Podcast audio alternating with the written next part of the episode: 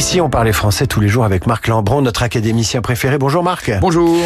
Je fais face à un problème et donc je vous consulte. Euh, Peut-on être confronté à quelque chose Peut-on le dire? Vous êtes confronté à, ce problème. Voilà. Eh ben, dans la langue du droit, le verbe confronter signifie mettre des personnes en présence l'une de l'autre pour euh, vérifier leur déclaration. Ce qu'on appelle une confrontation.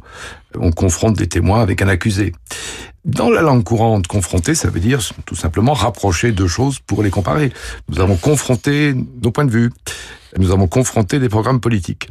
Mais on ne doit pas employer ce verbe au, au passif, avec le sens d'être aux prises de ou de devoir faire face, qui est en fait un calque de l'anglais to be confronted with, qui veut dire en anglais être placé devant une difficulté ou un obstacle. Donc on dira, il a été en but à l'hostilité de son entourage, on ne dira pas il a été confronté à l'hostilité de son entourage, c'est impropre.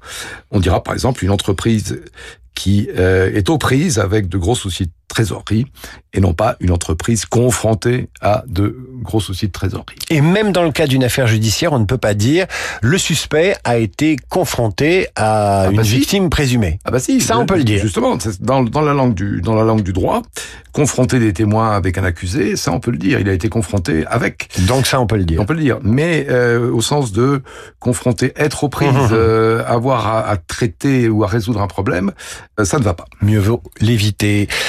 Marc Lambron, dire ou ne pas dire, c'est ce qui vous inspire cette chronique chaque jour, euh, ouvrage de l'Académie française publié aux éditions Philippe Réal.